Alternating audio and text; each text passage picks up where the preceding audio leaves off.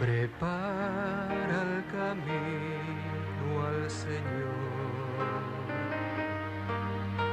Prepara la vía de su reino. Teniendo lugar el solsticio de verano, la iglesia celebra el nacimiento del precursor del Mesías, Juan el Bautista, hijo de Zacarías e Isabel, profeta y considerado perteneciente al Antiguo y Nuevo Testamento. Juan es llamado Bautista por el bautismo que administraba para remisión de los pecados, invitando a la conversión.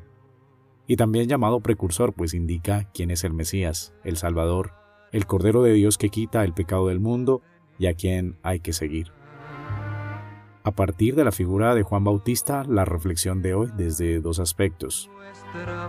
Primero, la radicalidad en la vivencia de nuestra fe, para una renovación sincera, pues él fue un profeta, esto es, que unió la radicalidad de su mensaje a su modo de vivir.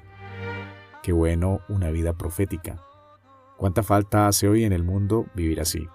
No es tarea fácil, sin embargo, con la gracia de Dios y con la conciencia de sentirnos elegidos y vivir nuestro bautismo que nos hizo profetas, es posible esta coherencia, esta unidad entre lo que creemos, decimos y lo que hacemos. Y la segunda reflexión ¿Cómo mostrar a Cristo a los hombres de hoy? ¿De qué modo abrimos caminos a la venida de Cristo en los demás? Pueden ser varias las respuestas desde lo personal. Una de ellas es el camino de la humildad. Dirá Juan Bautista, es preciso que Él crezca y que yo disminuya, refiriéndose a Cristo.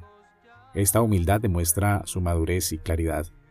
En un mundo que nos invita a imponernos y a aparecer, a tomar protagonismos, en el Evangelio descubrimos que si en nosotros aparece más Jesús que nosotros mismos, damos testimonio de la verdad y mostramos a aquel que salva a los hombres. Es preciso que Cristo aumente en nosotros y disminuya nuestro hombre viejo, que desaparezcamos como la sal, dando con Cristo sabor al mundo. Radicalidad y humildad, dos actitudes para considerar en este día, con la fiesta del natalicio de Juan Bautista. Que Dios te bendiga en el nombre del Padre, del Hijo y del Espíritu Santo. Amén. Te deseo un feliz día. Nuestra voz escuchar, mas su senda hay que.